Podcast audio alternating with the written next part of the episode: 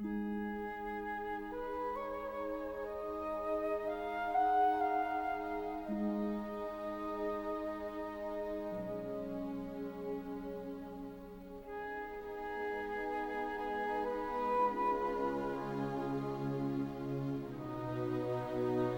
lecture de l'Évangile de Jean au chapitre 5.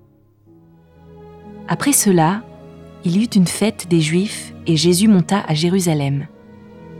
Or, il existe à Jérusalem une piscine qu'on appelle en hébreu Bethesda et qui a cinq portiques. Sous ces portiques était couchée une foule de malades, aveugles, boiteux et impotents, qui attendaient le bouillonnement de l'eau. Car l'ange du Seigneur se lavait par moments dans la piscine et agitait l'eau. Le premier alors à y rentrer, après qu'elle avait été agitée, était guéri, quelle que soit sa maladie. Il y avait là un homme qui était malade depuis 38 ans.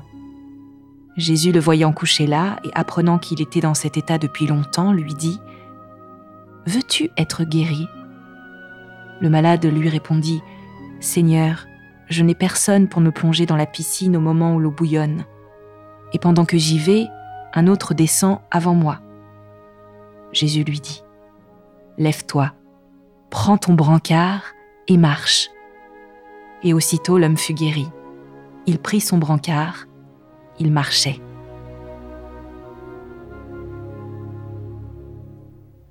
Bonjour, bienvenue à l'écoute de Bethesda, le podcast de la guérison et de la conversion.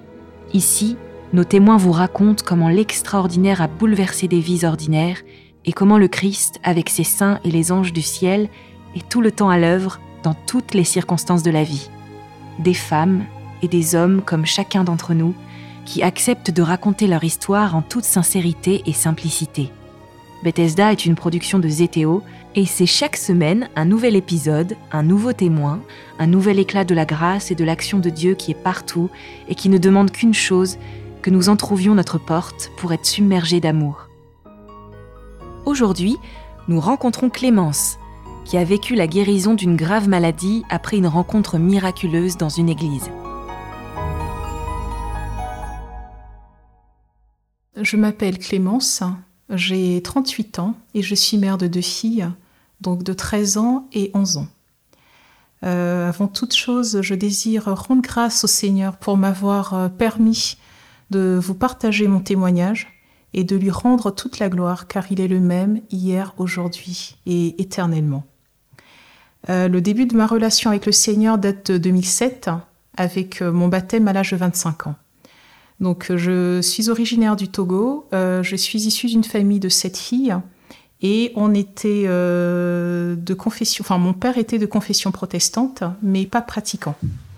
Et donc, le baptême, en fait, était tout à fait laissé au choix de chacune d'entre nous. Et donc, j'ai demandé mon baptême à l'âge de 25 ans parce que je devais marier. Et en fait, pour moi, il était tout simplement euh, inconcevable de commencer une relation sans être mariée et encore moins sans l'être à l'église. Donc, euh, raison pour laquelle j'ai demandé euh, mon baptême à l'âge de 25 ans. Et donc, en fait, mon chemin avec le Seigneur a été plutôt lent, puisque je n'ai fait ma première communion que 5 ans plus tard, donc en 2012, puis ma confirmation en 2017. Euh, j'étais pratiquante occasionnelle dès le départ, jusqu'à mon arrivée il y a six ans sur la paroisse Frédéric Ozana Mawascal. C'était en fait une arrivée qui était tout à fait déterminante dans ma vie de chrétienne. le Seigneur m'appelait à plusieurs reprises les années auparavant. il m'appelait par divers signes que je ne percevais pas. Il m'appelait, il me rappelait, mais c'était des signes en fait que je ne percevais pas du tout. J'étais complètement aveuglée à ce niveau-là. Et donc, en fait, euh, le témoignage que je vais vous porter aujourd'hui, en fait, c'est surtout celui d'une guérison dont le Seigneur m'a fait grâce. Euh, début 2016, je me réveille avec des douleurs très importantes au niveau des cervicales, euh, des douleurs en fait qui m'ont fait penser dans un premier temps à un torticolis. Donc, chose que j'ai prise plutôt à la légère. étant moi-même infirmière, je me suis dit en fait que c'était des douleurs très ponctuelles et qui s'amélioraient avec le temps. Donc euh, j'ai continué à mon activité professionnelle. Je suis infirmière en, j'étais infirmière à l'époque dans un service de chirurgie, donc euh, chirurgie vasculaire et diabétologie. Donc un service quand même assez euh, assez lourd. Et donc j'ai continué mon activité professionnelle malgré les douleurs. Et au fil du temps, les douleurs, les douleurs s'installaient et devenaient de plus en plus invalidantes. elles ont commencé en fait, initialement c'était localisé au niveau des cervicales et ce sont des douleurs qui ont commencé à irradier en fait tout mon bras gauche et euh, au fil du temps, j'ai dû me résoudre à consulter mon médecin traitant pour euh, savoir un petit peu ce qu'il en était et voir la conduite à tenir, parce que entre temps j'avais fait de l'automédication, mais vu qu'il n'y avait pas d'amélioration, je me suis euh, je me suis résignée en fait à consulter mon médecin traitant, qui a posé un diagnostic en fait de névralgie cervico-brachiale. En fait, la névralgie cervico-brachiale, c'est tout simplement une compression euh, de toute la racine nerveuse en fait qui irradie euh, un membre, ça peut être à gauche ou à droite, et euh, cette compression peut être mixte, soit vasculaire et ou neurologique. Et dans mon cas, c'était une compression mixte. Donc ça comprimait autant l'artère qui irradie, l'artère sous-clavière, donc qui irradie le bras gauche, aussi bien que le plexus brachial, donc la racine nerveuse qui irradie le bras gauche. Et donc, en fait, c'est une maladie qui est euh, plus ou moins répandue au sein de la population. Hein. Elle touche aussi bien euh, euh, les hommes que les femmes, en sachant qu'il y a des degrés divers d'atteinte qui peuvent des fois aller jusqu'à la perte de l'usage, en fait, une paralysie tout simplement. Et donc, soit la, première prise en charge peut être juste par une rééducation, si complication, on arrive à une intervention chirurgicale et euh, il faudrait savoir que la plupart du temps, c'est une maladie en fait qui est due à une côte surnuméraire. Donc la côte qui vient comprimer euh, euh, la racine nerveuse, donc qui irradie le membre concerné. Et donc malgré les traitements médicamenteux qui m'ont été prescrits par mon médecin traitant, que j'ai pris pendant un certain temps, il n'y a aucune amélioration qui a été constatée. Et j'ai quand même continué mon activité professionnelle euh, jusqu'à ce que je doive en fait me tourner vers d'autres professionnels de santé, à savoir euh, consultation auprès d'un médecin spécialiste en médecine physique et réadaptation, un kinésithérapeute, un rhumatologue, un hématologue et pour finir un chirurgien vasculaire. Alors tous ces professionnels de santé, tout simplement parce qu'il y a eu un temps d'errance médicale euh, pour savoir un petit peu quelle serait la meilleure prise en charge adaptée à, mon, à ma situation. Euh, et donc, euh, à l'issue de tous ces examens, on me diagnostique en plus de la névralgie cervico-brachiale une hernie cervicale et euh, qui compliquait en fait, qui, rendait ces symptômes encore plus importants, plus invalidants au quotidien. Et à ce moment-là, on est au printemps 2017. Euh, petit à petit, en fait, je perds en termes de motricité, donc je perds euh, l'usage de mon bras gauche. Euh, il m'arrive des fois de ne plus savoir tenir un verre d'eau en main. je ne peux plus supporter le contact des vêtements sur ma peau. avec des épisodes en fait de douleur paroxystique, avec une sensation de, de décharge électrique qui irradiait tout le bras jusqu'au bout des doigts, et aussi une sensation d'avoir euh, le bras qui est serré dans un étau. Et donc, c'était des douleurs qui étaient quand même très, très importantes, euh, qui avaient un impact sur la qualité de ma qualité de sommeil, sur euh, ma vie au quotidien, enfin, sur la gestion de ma vie de famille.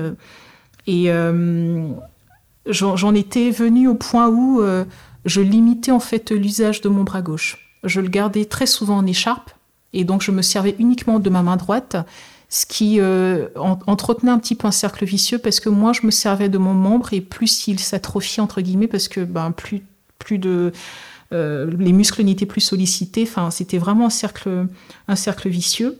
Et euh, été 2017 j'ai dû reconsulter le chirurgien thoracique qui a opté en fait qui a retenu une, une indication chirurgicale donc pour octobre 2017 donc euh, euh, le 30 octobre exactement, je me fais opérer. Euh, et l'intervention consistait à retirer la première côte à gauche. Donc, je n'avais pas de côte surnuméraire. Il faudrait savoir que c'est la principale indication pour opérer. Dans mon cas, ce n'était pas du tout le cas. Je n'avais pas de côte surnuméraire. Donc, mais il fallait quand même retirer la première côte pour libérer la compression. Donc euh, cette intervention, elle a bien eu lieu. Malheureusement, elle n'a pas eu euh, euh, les effets escomptés. les douleurs ont continué de plus belle, voire même plus, plus intenses. Et pour le chirurgien, il n'y avait pas d'autre geste à faire en plus que ce qu'il n'avait déjà fait. Et donc quelques mois plus tard, malgré les douleurs, j'avais à cœur en fait de, de recevoir l'effusion de l'Esprit Saint, ce qui a été le cas donc au printemps 2018. Et euh, quelques mois plus tard, euh, je rencontre euh, un, un ami, et un, paroissien et un ami, euh, donc qui, sans, enfin, qui prend mes nouvelles et qui me demande comment je vais, comment, comment ma santé, comment va ma santé. Donc je lui, je lui, explique en fait les difficultés auxquelles je suis confrontée et cette prise en charge qui justement n'est pas efficace du tout. Et donc, euh, spontanément, il me propose de prier pour moi, prier pour moi justement pour la guérison. Et donc, euh, ces prières vont être exaucées puisque environ trois semaines plus tard, alors que je suis dans l'église Saint-Nicolas en train de, donner un coup de main à Nathalie, donc qui était euh, une paroissienne et sacristaine de l'époque qui était en charge de l'entretien de l'église, malgré mes douleurs, en fait, j'ai voulu aller lui donner un coup de main. Et euh, d'autant plus que c'est un jour où les douleurs étaient vraiment à leur paroxysme. Je sortais d'une séance de kiné et j'avais très très mal. Mais vu que je m'étais engagée à lui donner ce coup de main-là, euh, pour moi, il était euh, juste impossible de ne pas y aller, de ne pas honorer, honorer ma parole. Et donc, je vais pour l'aider. Et au moment où on était, enfin, on terminait l'entretien de, de l'église, il y a un homme qui rentre dans l'église et qui nous dit bonjour qui s'avance vers moi et qui me demande en fait ce que j'ai. Parce qu'il faudrait savoir que ce jour-là, je portais comme d'habitude, je portais un collier cervical pour euh, dire de soulager euh, un petit peu mes douleurs. Et donc il me demande ce que j'ai. Euh, dans un premier temps, je ne souhaite pas lui en parler par pudeur et aussi tout simplement parce que à force de répéter l'histoire à plusieurs paroissiens, on en arrive à ne plus avoir envie d'en parler.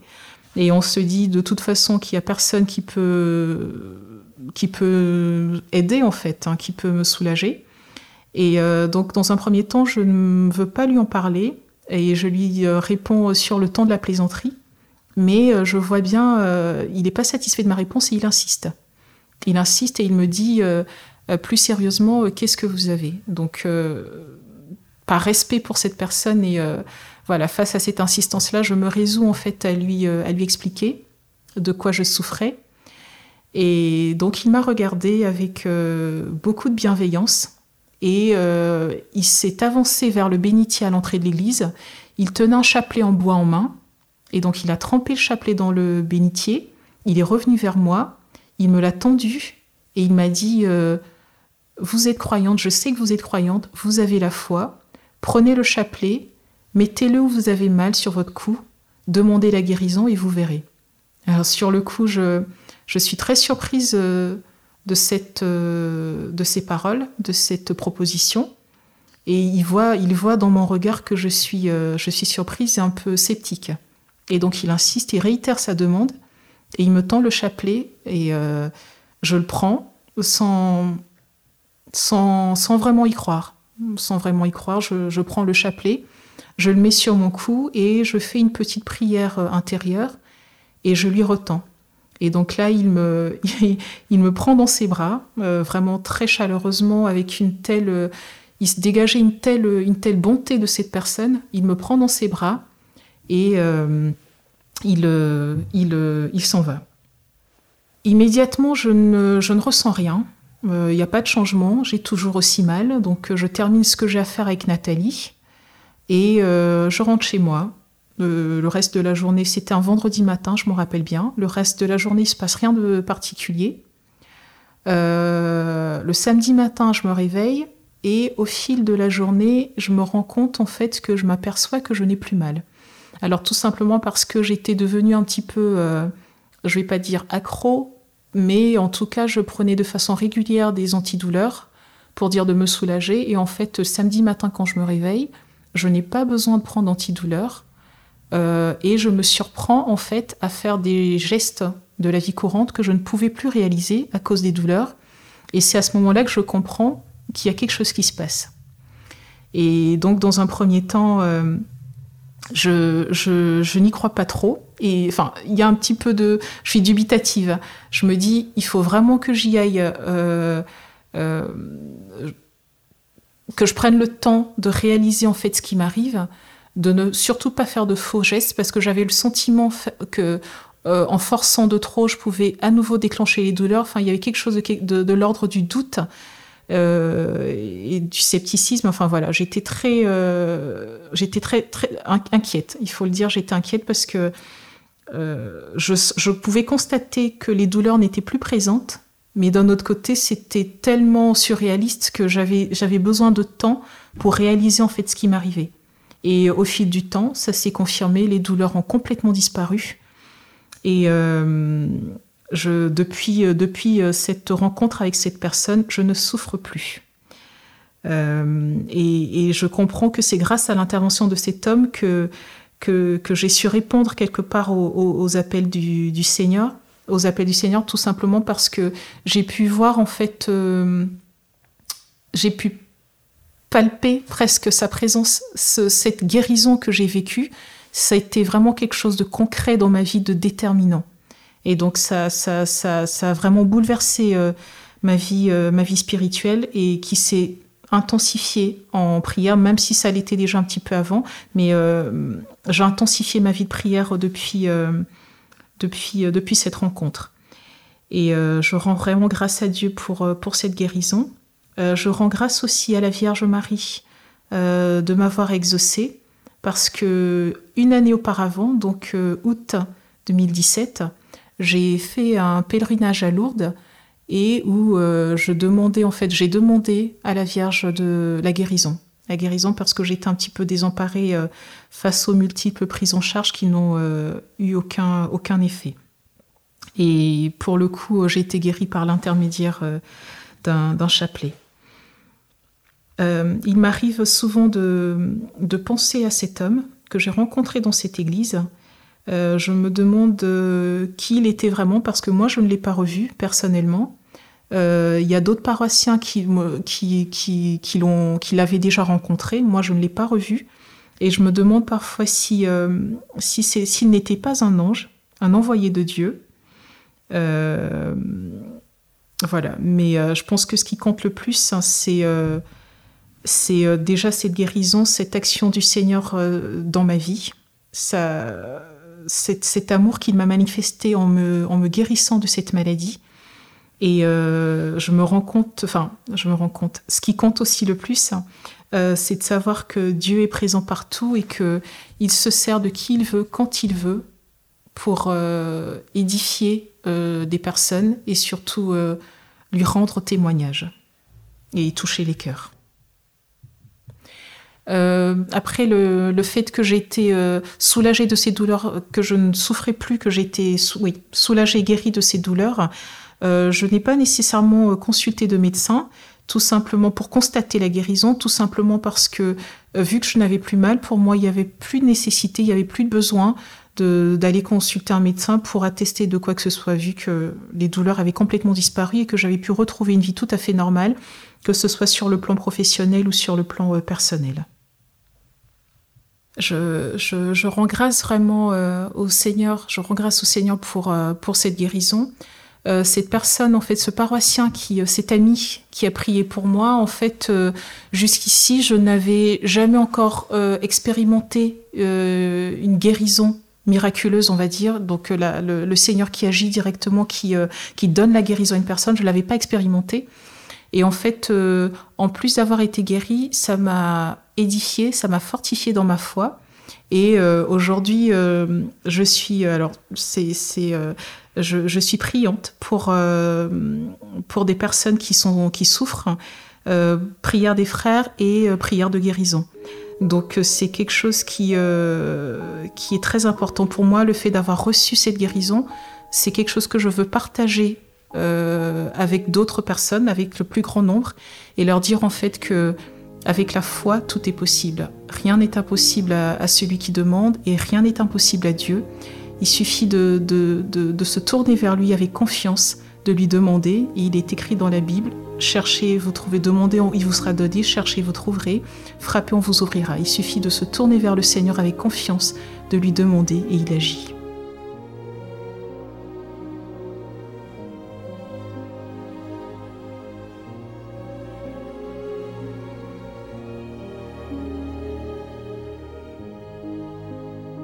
Nous vous donnons rendez-vous pour un prochain épisode dans une semaine.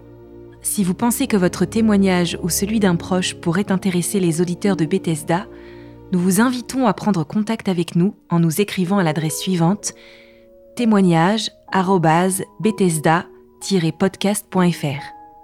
Nous vous garantissons de vous répondre avec toute la discrétion nécessaire dans certains cas. Et si vous avez apprécié ce témoignage, si vous voulez soutenir l'effort de Bethesda qui est diffusé gratuitement, nous vous invitons à faire un don sur le lien de paiement en ligne indiqué dans le descriptif de cet épisode. Bethesda doit être diffusé au plus grand nombre. Il doit être gratuit. C'est pourquoi nous appelons ceux qui le veulent et qui le peuvent à nous aider à supporter les coûts de production et de diffusion. Bethesda, c'est une production de Zeteo, une petite équipe indépendante, pleine de bonne volonté, mais une équipe qui n'ira pas loin si elle n'est pas aidée. Alors d'avance, un grand merci à ceux qui feront un don. Il n'y a pas de petits montants. Il n'y a que des beaux gestes. À très bientôt.